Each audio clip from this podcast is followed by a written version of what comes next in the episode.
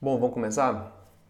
Se você não me conhece, meu nome é Thiago é, e eu comecei esse canal, esse perfil aqui no Instagram, Propósito Evolução, para falar de propósito, para falar de como viver seu propósito, como descobrir seu propósito e alinhar sua vida com seu propósito. Para mim, isso é a coisa mais importante que tem, porque isso, para mim, é a mesma coisa que é, honrar a vida da gente. A gente só tem uma vida, né? Tem gente que acredita em encarnação, tem gente que não acredita em encarnação. Ou seja, se você acredita, você ainda tem um desconto, que aí você pode dar a desculpa que na próxima vida você vai ser feliz, na próxima vida você vai ter realização, na próxima vida você vai ter felicidade. Agora, se você não acredita, eu tenho uma má notícia. Essa vida tem que ser a melhor vida que você poderia ter vivido. Né? Então, é, eu sempre pensei assim e, e, tentei o máximo colocar isso em prática. E, e hoje a minha ideia é trazer é, mais um assunto que tem relação com isso. É, então, o assunto da live de hoje é por que é possível ter propósito no emprego também. Porque acredito que a maioria das pessoas é, tem um emprego. Algumas pessoas empreendem, algumas pessoas têm emprego, outras pessoas são autônomas, mas eu diria que a grande maioria das pessoas elas têm um emprego.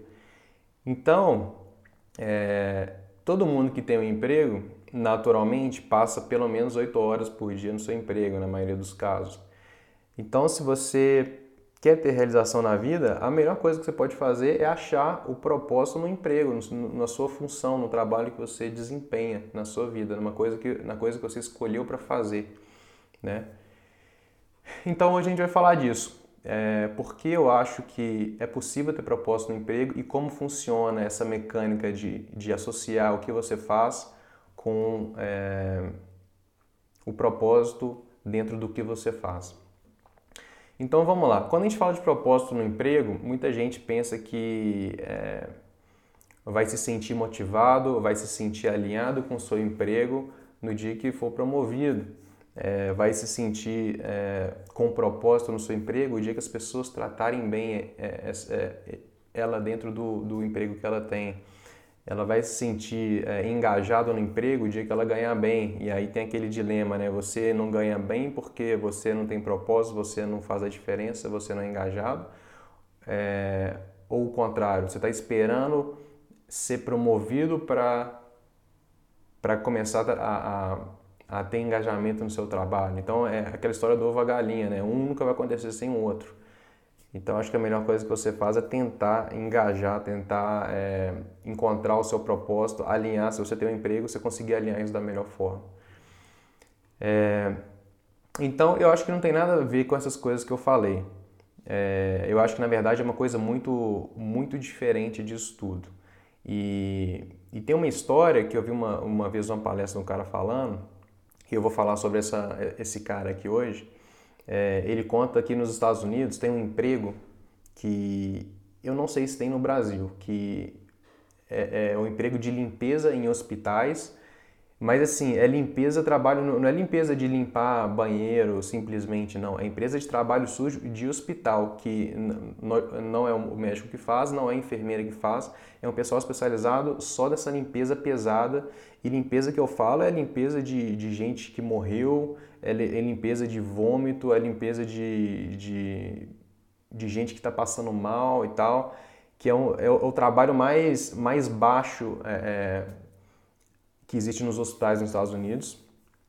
E, e curiosamente, esse, essas pessoas, elas são, elas são pessoas que são muito maltratadas no, nos seus trabalhos, porque elas são vistas até como, como sub-humanos pelo, pela, pelo pessoal do hospital, né? os médicos, e esse cara conta né, que essas pessoas, nas pesquisas e, é, no trabalho que, que ele pesquisou, ele viu que essas pessoas elas não eram nem sequer respeitadas na, na, pela função que elas tinham, essa função bem, bem operacional de trabalho sujo de, com relação aos pacientes.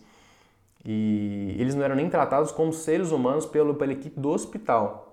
E mesmo assim, ela, muitas delas são, eram pessoas de, de muito, muito, muito propósito na, na, na atividade que elas exerciam elas estavam cheias de propósito. Então, é, esse é um ponto que a gente vai falar hoje. O que, que exatamente gera isso? O que, que faz a pessoa, por mais, por, por, pior que seja a situação dela, ela mesmo assim, ela é, ser uma pessoa cheia de propósito, cheia de energia e, e trabalhar aquilo com felicidade. Isso é muito interessante, vamos explorar isso hoje. O que, que tem de errado com essas pessoas, né? Na verdade, seria o que tem de certo. E então vamos lá, o que, que é Vamos tentar esclarecer essa história de o que é ter propósito no trabalho, né? Só que para falar disso, eu vou trazer é, para vocês uma história que ela explica é, a evolução da realização no trabalho no, nas últimas décadas. E para trazer esse assunto, eu vou falar de um cara que escreveu um livro, um cara que chama Aaron Rust, e esse cara ele escreveu um livro que chama The Purpose Economy, a economia do propósito. Olha só que interessante. Então esse cara, ele vem do background do Vale do Silício. Então lá na Califórnia ele ele pesquisava e ele tinha uma empresa, eu vou falar mais para frente, né, a empresa que ele tinha relacionada a trabalho a trabalho voluntário e tudo mais. Mas ele ele vem desse background do, do Vale do Silício, onde tem muita coisa de inovação, as novas tendências surgem lá. Então, o que, que esse cara estava procurando? Ele estava procurando entender o que, que tinha por trás do que, do que a gente estava vendo, o que, que tinha por trás da, da, da evolução da sociedade, é, o que estava gerando as mudanças no mundo. E pra, pra, a, a, grande pesquisa dele era descobrir o que, que seria a nova tendência, né? o que, que seria a próxima, é, como seria o futuro é, da sociedade, o futuro das pessoas, do trabalho e tudo mais. Então ele estava bem dedicado nessa pesquisa. E ele ficou por mais de cinco anos analisando os padrões, as tendências, as inovações na sociedade. E até que, é, é, principalmente por trás da economia e tudo mais, até que ele chegou numa dissertação é, que foi escrita em 1978 por um cara da, da, um economista de Stanford, que é uma das principais universidades é, do mundo e que fica lá no Vale do Silício, na Califórnia. E esse cara, esse economista, ele foi um cara, ele desenvolveu uma dissertação de nove volumes gigantesca lá, que ele falava sobre a economia da informação. Então, como que funcionou, como que a gente chegou na tal da economia? Porque hoje a gente vive nessa economia da informação, né? Porque tudo informação vale dinheiro. A pessoa que tem informação certa no momento certo, ela, ela, ela tem poder, né? É, e como que, como que começou isso? Isso começou lá 50 anos atrás e, naturalmente, é, foi uma evolução fundamental na nossa economia. Porque é, o, a jornada do ser humano ela é uma jornada de evolução o tempo inteiro, né? É, e isso tem milhões de anos que é assim, desde o início. E desde quando, desde os primatas até, até a sociedade moderna dos dias de hoje, qual é a característica que o, ser, que o ser humano ele sempre tem? Ele sempre, ele sempre é impaciente, ele sempre quer ter o mais resultado rápido, ele quer buscar uma coisa nova, ele quer, ele quer é, é ter mais de uma forma melhor, ele quer desenvolver o que ele está fazendo. É, então, é uma característica notória do ser humano na, na, sua jornada essa questão da evolução, essa questão de buscar coisas novas, de buscar ser mais feliz, de, de autodesenvolvimento de alguma forma. E está meio que é, intrínseco no ser humano, né? Então, naturalmente, o ser humano ele veio desenvolvendo é, tecnologias, desde a época lá da, da, da Idade Média, que eles desenvolveram a tecnologia agrária para conseguir se organizar em reinos, em, em feudos, e aí eles desenvolviam a, a agricultura para eles conseguirem plantar, para eles terem subsistência, para eles conseguirem trocar mercadorias com reinos vizinhos, com feudos vizinhos e tudo mais. É, e a ciência veio, veio fazendo isso, a ciência veio se desenvolvendo, o conhecimento veio se desenvolvendo. Então, parte da jornada do ser humano foi sempre assim, hackear a evolução. O ser humano ele não queria esperar é, 100 anos para ele, ele, ele, ter acesso a uma coisa melhor, ele queria fazer isso agora. É, então, é bem característico do ser humano essa coisa de buscar o desenvolvimento, de buscar é, novas tecnologias, novas soluções. Evoluir mais rápido, ter acesso a mais informações, ter acesso a mais conteúdo, é, se relacionar com mais pessoas. E, e, dessa forma surgiu a economia da informação que a gente vive hoje. Então a gente tem uma tecnologia que eu, consigo ligar o celular aqui e falar ao vivo com gente no, no mundo inteiro. É, hoje é muito mais importante, por exemplo, uma pessoa que você conhece do que uma, uma mera informação que você leu, porque é, as informações elas, elas, elas são tantas que você precisa de uma informação certa. Então, é, às vezes faz mais sentido os contatos que você tem, é, as informações, vamos, vamos falar, é, privilegiadas são as informações mais buscadas, porque informação não falta. Então, o que, gente, o que importa é ter informação certa. Então, indiscutivelmente, a gente vive na era da informação. É, então, esse cara, ele descobriu isso. Ele descobriu que a gente, é, notoriamente, a gente está nesse, nesse estágio e a gente, é, é ele estava se perguntando o tempo inteiro, qual que é o próximo passo? O que, que vem depois? E aí, o, a pesquisa dele, ele acabou desenvolvendo e, curiosamente, é, ele, ele chegou no ponto que eu falei na live passada, que é o ponto da, da pirâmide de Maslow, da hierarquia, pirâmide da hierarquia das necessidades de Maslow. É, e como eu falei na live passada, como funciona, resumidamente? A pirâmide de Maslow tem vários níveis. Então, é, à medida que você vai é, dando passo, você vai é, conquistando os, os patamares da pirâmide de Maslow, você vai naturalmente subindo para o próximo nível e você busca, você tem outros desejos, você tem outras motivações na vida. Né? Então, o primeiro é as necessidades fisiológicas. Então, uma vez que você está estabelecido nas suas necessidades é, básicas, básicas, fisiológicas, você está tranquilo. Então, naturalmente, a sua consciência ela evolui de uma forma onde você busca outras coisas, você busca segurança. E aí, e assim em diante. A, a, a, o ser humano ele vai buscando isso naturalmente. E o que, que esse cara sacou? Da mesma forma que a gente passa por essa jornada de evolução, é, de buscar coisas novas, as gerações também passam por exatamente essas, essas mesmas, é, esses mesmos passos, né? E o que, que ele sacou? É, essa questão geracional. Ele sacou que até então é, as pessoas, elas, as gerações, elas eram muito construídas em cima de, é, de segurança, em cima de, de bens materiais. E, e, a gente foi criado assim, a maioria do, do da, das pessoas é, na, é, que, a gente, que, que eu falo da minha geração e das gerações anteriores, elas nasceram acostumadas dessa forma. Então, todo mundo estava sempre preocupado em quê? Preocupado em, em, ter condições, em ter coisa, pra, em, em, ter o que comer, em ter onde morar. Isso foi naturalmente sempre o, o objetivo da maioria das pessoas. Só que com esse lance da, da dessa análise que esse cara está falando e trazendo a pirâmide da hierarquia de Maslow, qual que é a sacada que esse cara teve? A geração é, é, dos millennials, né, que é a geração Y hoje em dia, é, ela já veio diferente.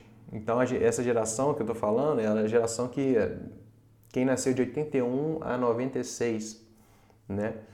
Então, é, as pessoas que hoje têm mais ou menos aí 20 e poucos anos, até 30 e, 30, 37, 38 mais ou menos. É, então, essa geração ela já veio de uma forma como se ela tivesse uma programação diferente. Por quê?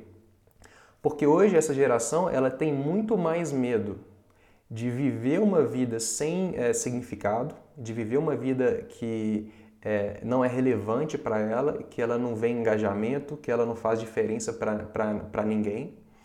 Ela vê muito mais perigo nisso do que simplesmente ter um lugar para morar ou, ou, ter o que comer. Ela se preocupa muito mais com isso. E a, o, o, que, o, que esse, o que esse cara traz é que isso acontece por quê? Porque geracionalmente essa mudança também está acontecendo, igual eu falei que acontece no nível individual, ele acontece no nível é, geracional como se fosse uma espiral.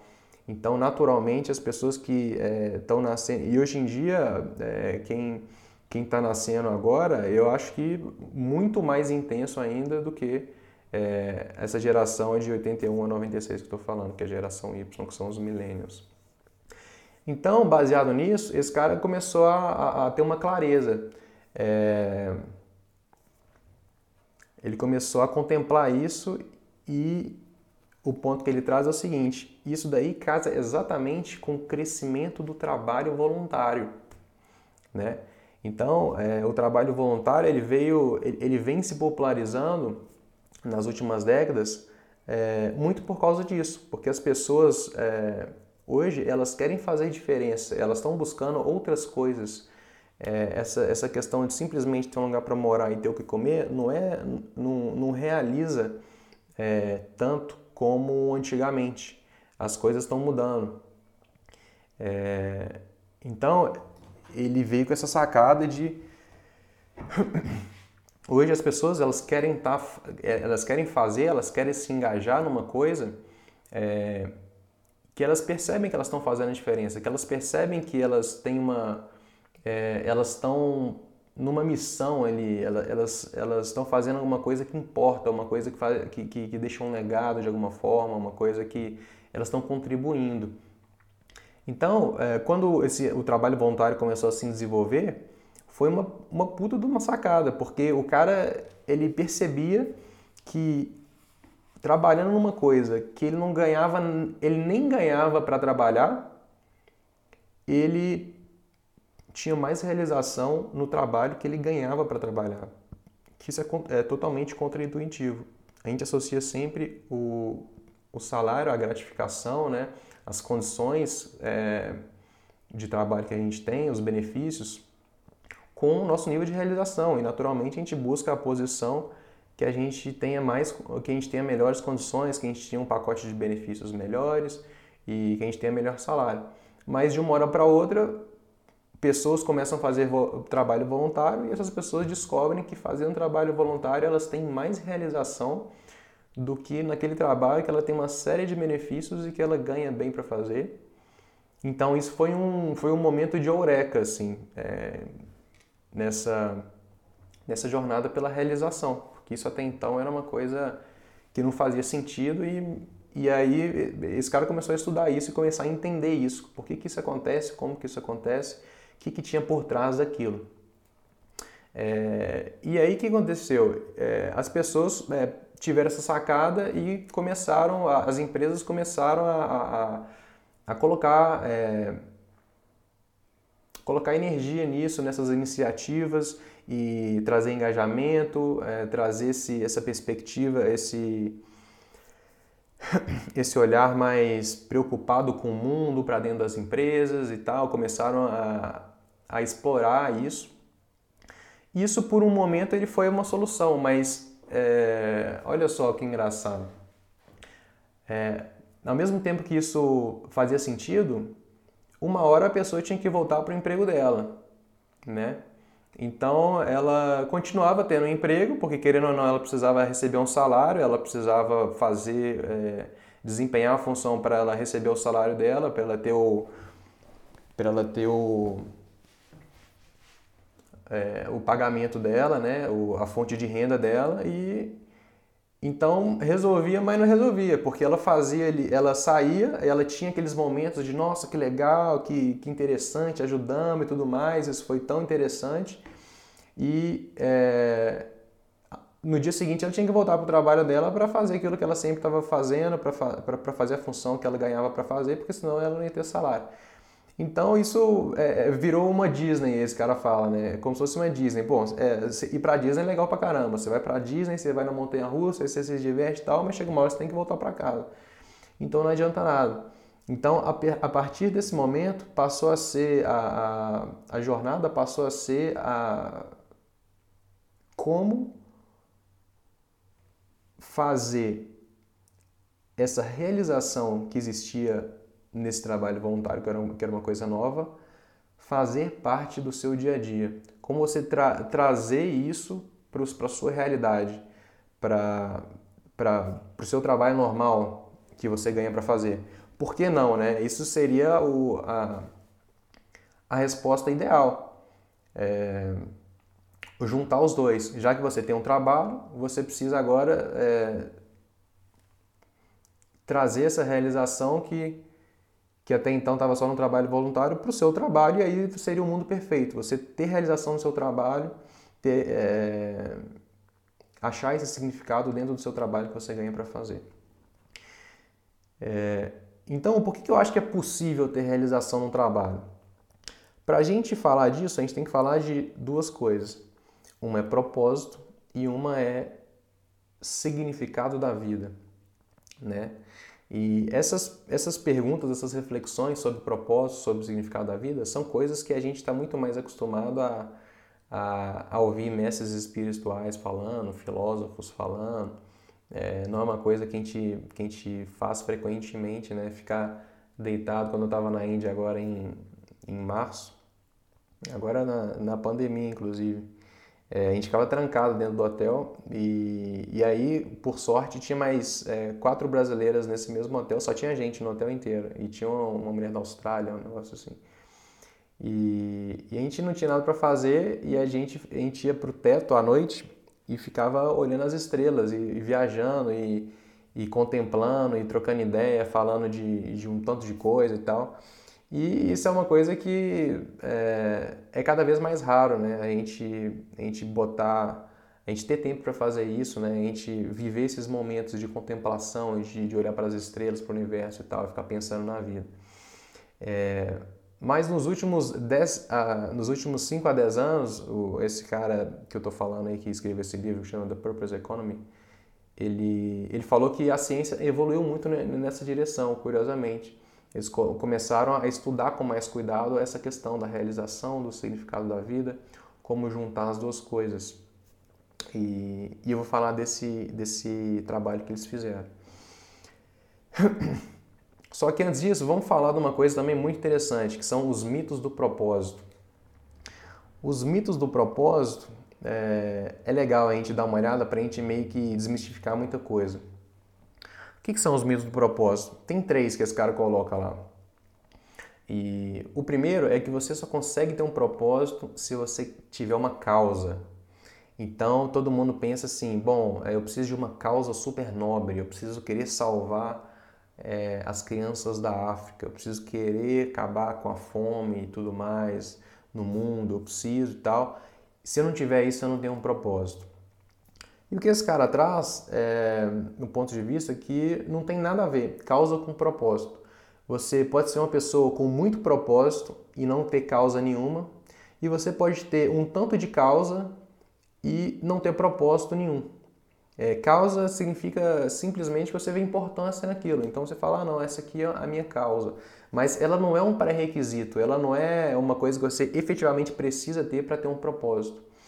Então, não existe essa relação direta. As pessoas muitas vezes amarram uma causa com um propósito, então se você não tiver um, você não vai ter o outro. E aí você se perde naquilo ali e fala, ah, então quer dizer que eu não tenho um propósito, aí você desmotiva e você desiste de, de evoluir nessa sua jornada. Então o primeiro mito é que causa e propósito não são é, não estão ligados é, necessariamente.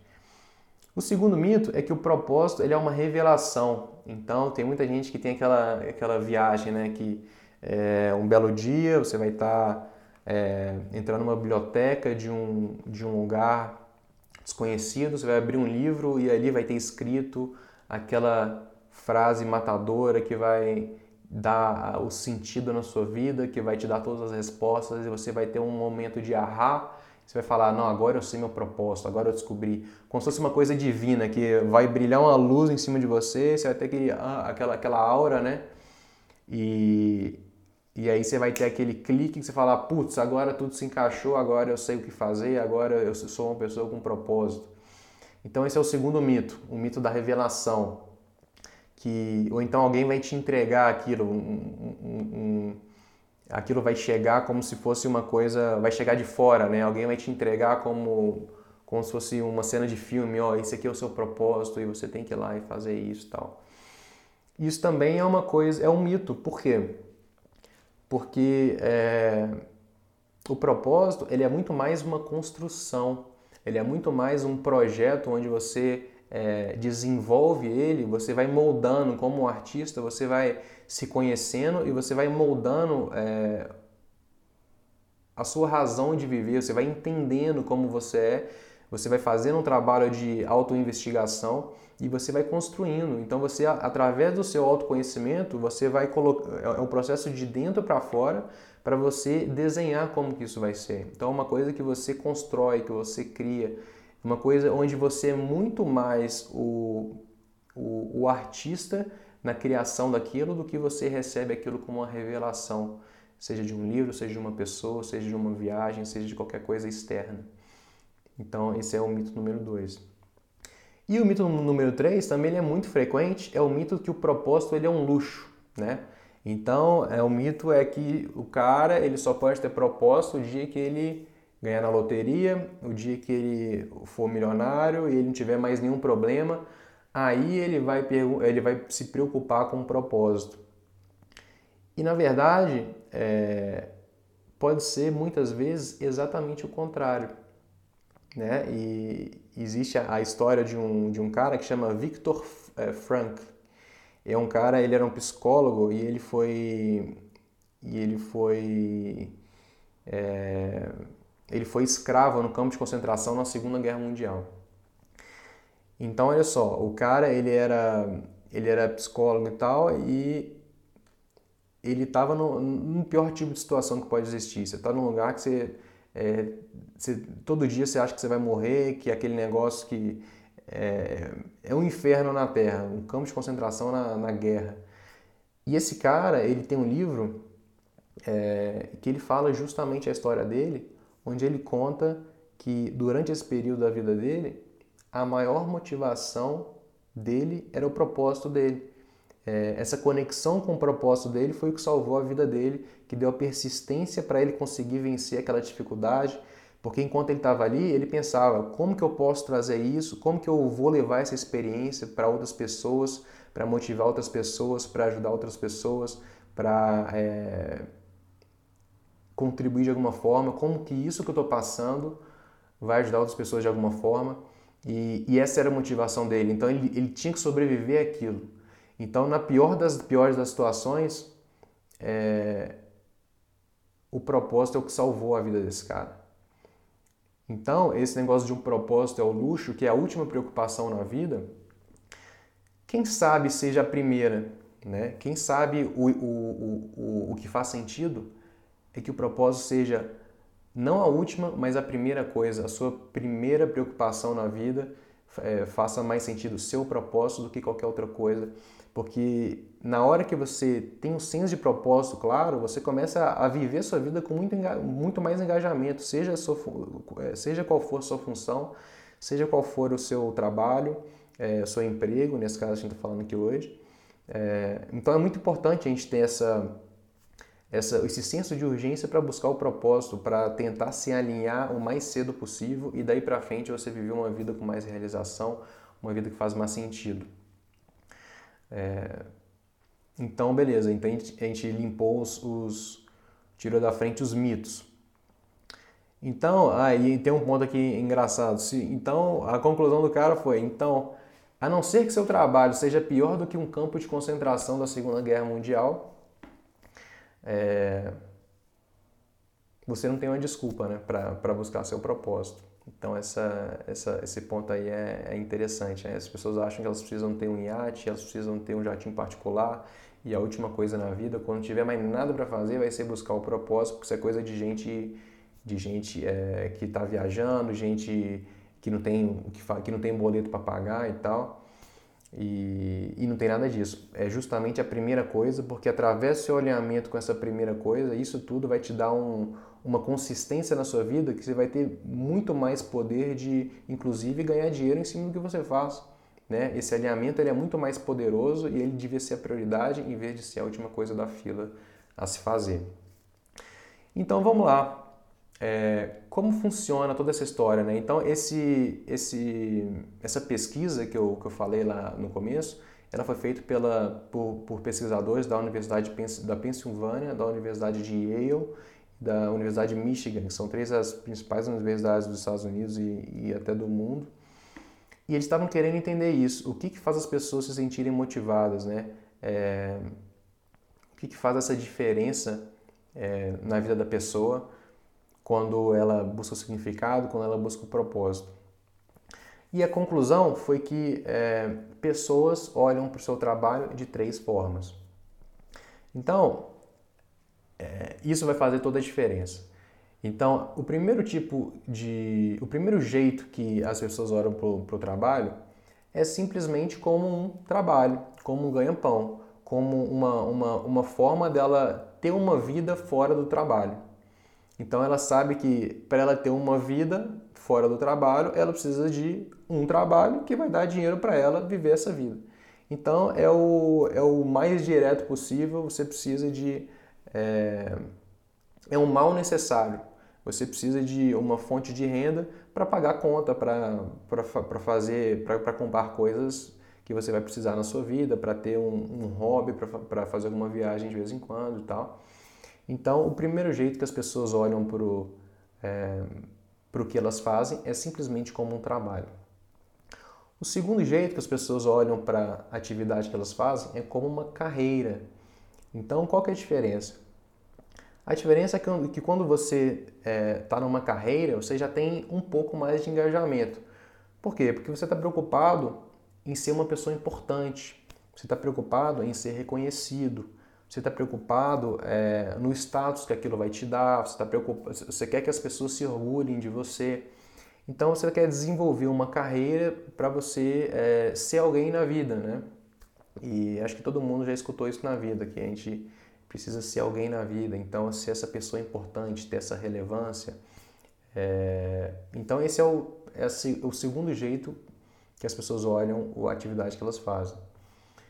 E o terceiro jeito são as pessoas que olham para a atividade que elas fazem como um chamado, né? um chamado de vida. É... então aí o jogo já começa a mudar. Por quê? Porque as pessoas que é, é veem a atividade que elas fazem como um chamado, elas, é, elas veem o seu trabalho como algo que, algo que gera valor para o mundo, né? como alguma coisa que, é, é, que traz significado, que traz relevância, que traz importância, que traz alinhamento, uma missão. É, e, e duas palavras-chave são significado e propósito. Então, quando você está no chamado de vida, é, é aquela história do, do, do herói, né? Quando a gente é pequeno, a gente assiste muito desenho de herói, é, esses negócios japoneses e tal. E o herói, ele, a jornada dele é justamente essa. É, ele, ele tá numa coisa que ele precisa fazer porque tem uma coisa maior que ele, um problema maior que ele, que ele precisa resolver de alguma forma. E não é fácil, mas isso, é, só o fato dele entrar nessa jornada já, já qualifica como, como calling, é uma coisa que precisa ser feita, alguém tem que fazer. Então, é... o que, que esses pesquisadores de Yale, da Pensilvânia e de Michigan, dessas universidades, descobriram? Que as pessoas que olham a atividade delas como um chamado, elas têm o nível mais alto de satisfação e elas, é, é tanto na sua vida como no seu trabalho. Né? E não, não, é, é, como se isso não bastasse, elas são melhores pessoas, elas são melhores empregados, é, tanto no, no, seu desempenho como para a empresa. Porque a empresa ela precisa de, de, colabor, de gente que seja colaborativa, gente que seja fiel, né? porque aquele empregado que, que não fica, que não para quieto, que está pulando de emprego em emprego o tempo inteiro, é, ele, não, ele, ele é custo para a empresa, porque você tem que treinar o empregado tudo mais, então quanto, quanto menos rotatividade, melhor. Então esse cara ele desempenha melhor, ele se relaciona bem e ele tem os melhores, os maiores níveis de, de realização, é, de satisfação com a sua vida e com o seu trabalho. E olha só, olha que outra sacada interessante que esses caras trouxeram. Eu falei que são três tipos, né? Trabalho, carreira e chamado de vida. O é, que, que, mais que eles descobriram? Que as pessoas, é, é, todas, a, todas as profissões, numa pesquisa que eles fizeram, eles descobriram o seguinte: todas as profissões, um terço das pessoas, isso nos Estados Unidos, tá? nos Estados Unidos, um, é, independente da profissão, um terço das pessoas ela vê o seu trabalho como trabalho, um terço das pessoas vê seu trabalho como carreira e um terço das pessoas vê seu trabalho como chamado de vida. Então, olha só que louco. O cara pode ser um médico. Aí vai ter um médico que vai falar assim: bom, isso aqui é meu trabalho, pago as minhas contas, tal, faço o que eu tenho que fazer e vou para casa. O outro vai ser, o outro médico vai olhar para aquilo e vai falar assim: cara, isso aqui é minha carreira. Eu, eu sonho em ser um médico renomado. Eu sonho é, que a minha família olhe para mim e fale assim: putz, esse cara deu certo na vida. Eu sonho em ter aquele tanto de diploma na parede, ter reconhecimento da sociedade. E vai ter outro médico que fala o seguinte: cara, eu nasci para salvar a vida. Né? O meu chamado de vida, quando eu tinha 5 anos, eu vi uma pessoa morrer na minha frente. Então, dali para frente, eu sabia que eu ia ser médico, que eu precisava salvar pessoas que tivessem naquela situação. Então, olha só que sacada, não, não depende da profissão que o cara é. O cara ele pode ser um médico ou ele pode ser um gari e vai ter o gari que ele vai fazer a profissão dele com tanta paixão porque ele enxerga é, a, a, opção, a, a, a profissão dele de forma tão essencial que aquilo para ele é a coisa mais importante que ele poderia estar tá fazendo. Ele está contribuindo, ele está ajudando a limpar a cidade, ele está ajudando o meio ambiente, ele está é, ajudando a, natureza a estar tá sempre bonita, é, ele está ajudando a deixar a cidade mais bonita. Então, tudo depende da forma como você vê a, a sua função, como você vê o que você faz. É, e aí eu conecto naquela primeira história lá que eu falei da, do pessoal da limpeza dos hospitais. Olha só que louco. Essas pessoas elas, elas eram é, as menos pagas, né, com salários menores, e elas faziam a função mais difícil, que era limpar vômito, limpar cocô, limpar gente que morreu, é, o, o pior dos trabalhos de todos disparados elas eram desrespeitadas pelos médicos e pelas enfermeiras como, como uma atividade subhumana, então eles não tinham nenhum respeito dos colegas. E mesmo assim, é, sabe o que elas faziam? Escondido de todo mundo, quando ninguém estava vendo, eles é, cantavam música para os pacientes. Quando ninguém estava vendo, eles mudavam a, os quadros de lugar, porque tem paciente que fica meses morando no hospital lá, em estado terminal e tudo mais, e, e eles pensar, eles, eles é, trocavam os quadros para o paciente não ficar olhando para o mesmo quadro o tempo inteiro. Eles dançavam junto com os pacientes para divertir, eles contavam piadas. Então, eles ali eles estavam engajados de uma determinada forma que ele estava fazendo total diferença na vida daquela pessoa e ele, é, ele era a pessoa mais essencial no hospital inteiro, de acordo com o ponto de vista dele. Então ele estava vivendo ali um chamado, ele estava vivendo ali uma coisa que a coisa mais importante que ele poderia estar tá fazendo era fazer aquilo e poderia ter um colega dele que estava que, que, fazendo a mesma coisa e ia estar tá no inferno, né? No, na, nessa regra de um terço. Então no, o problema não é a função, o problema é o alinhamento de você com você mesmo no que você está fazendo. E, e aí, como construir esse, esse tal desse propósito dentro do trabalho, né? É... Bom, primeiro, tem três pontos em comum que toda pessoa que vive o seu propósito ela vai, ela vai ter. O primeiro é um, de alguma forma você vai estar impactando pessoas, você vai estar se relacionando com algumas pessoas. Por quê? Porque para você viver o seu propósito, você vai ter que estar tá fazendo alguma coisa maior que você mesmo. E quando você está fazendo alguma coisa maior que você mesmo, você não é o beneficiado de tudo que você está fazendo. Você está contribuindo para beneficiar outras pessoas de alguma forma. Então, o primeiro ponto é o impacto, o relacionamento com outras pessoas. É, você está fazendo alguma coisa maior que você mesmo. E o terceiro é o desafio e o crescimento pessoal. Então, sempre que você estiver vivendo seu propósito, a gente tem essa imagem de que ah, a vida ideal é a gente ficar no sofá vendo televisão e tomando tomando Coca-Cola, né? tomando cerveja. E é muito pelo contrário, a pessoa uma que tem mais realização na vida, ela está o tempo inteiro numa, num, lugar de desafio, num lugar de crescimento, porque esse, esse desenvolvimento, esse desafio que te empurra para frente, ele também é o, o que mais te realiza. Então, por mais que você tenha dificuldade, se você tiver. E isso, na verdade, a gente vai falar na, na, na live de quinta, então eu já estou dando até um spoiler. Existe um negócio que chama flow, né? o estado de flow, de fluxo. E, e a gente vai falar isso na quinta com mais detalhes. Mas é, toda pessoa que, tá, que, que, que, vive o seu propósito, ela vai ter esses três fatores. Ela vai estar tá impactando pessoas, contribuindo para a felicidade de alguém. Ela vai estar tá fazendo alguma coisa maior do que ela mesma e não simplesmente só para ela. Ela vai estar tá se desenvolvendo, ela vai estar tá crescendo, é, tendo os desafios né, nessa jornada. E como que traz isso para o trabalho? Que hoje o, o, a live de hoje é sobre como é, como é possível ter propósito no trabalho.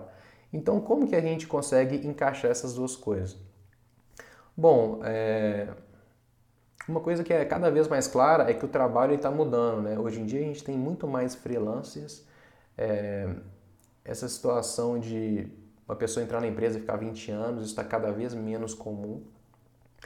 E então o trabalho já está mudando, o tempo médio de permanência nas empresas está cada vez menor e tudo mais.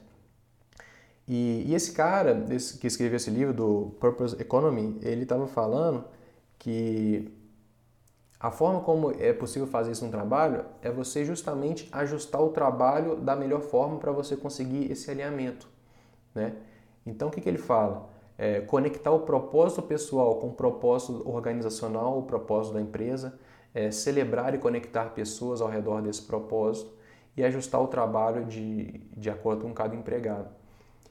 Então, como eu falei lá no caso da, da, da, das cuidadoras que, que faziam um trabalho duro de limpeza no hospital, o que, que elas estavam fazendo quando elas estavam contando piada para o paciente, quando elas estavam é, é, cuidando, uma coisa que não estava na descrição do trabalho dela e ela estava fazendo? Ela estava adaptando o trabalho a ela, né? Aquilo ali não ia fazer mal para ninguém, mas ia fazer muito bem para ela, ia fazer muito bem para o paciente e aquilo ia deixar essa conexão dela com o propósito dela muito mais viva, ia fazer muito mais diferença. Então, o fato dela estar tá, é, é, contribuindo ainda mais com coisas que nem, ela nem precisava fazer, isso traz mais realização para ela, tra traz mais significado para o que ela está fazendo, tra mais, traz mais conexão com o trabalho que ela está desempenhando. Então, esse cara ele fala do, do, estudo de caso interessante, que, que ele, ele passou a ser consultor e ele conta uma história de um estudo de caso, que tem uma empresa que era uma empresa de investimentos financeiros, né? Então, era uma coisa assim, mais, mais ali, resultado o máximo possível e, e que naturalmente seria um ambiente difícil de ter, de ter propósito, porque todo mundo ali está tá ali por conta de número. E aí, como que a gerente lá conseguiu organizar toda essa história do propósito? É, ela pegava, ela perguntava para todo mundo de manhã: e aí, tudo bem? Mas não era aquele tudo bem da boca para fora, era um tudo bem querendo mesmo entender, tudo bem? E a pessoa falava: ah, tudo é, meu dia está ótimo. Ela, então, por que, que o seu dia está ótimo? E ela queria entender as exatas razões que estavam fazendo aquela pessoa estar tá tendo um bom dia.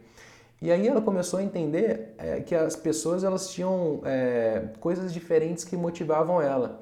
Então ia ter uma pessoa que gostava mais de é, fazer uma apresentação, ia ter pessoa que se sentia mais feliz é, quieta no canto dela fazendo uma planilha e e o que ela fez foi começar a ajustar dentro da empresa cada tipo de pessoa para cada tipo de função no que era possível dentro das funções e das tarefas que eram, que eram, eram requisitadas dentro da empresa.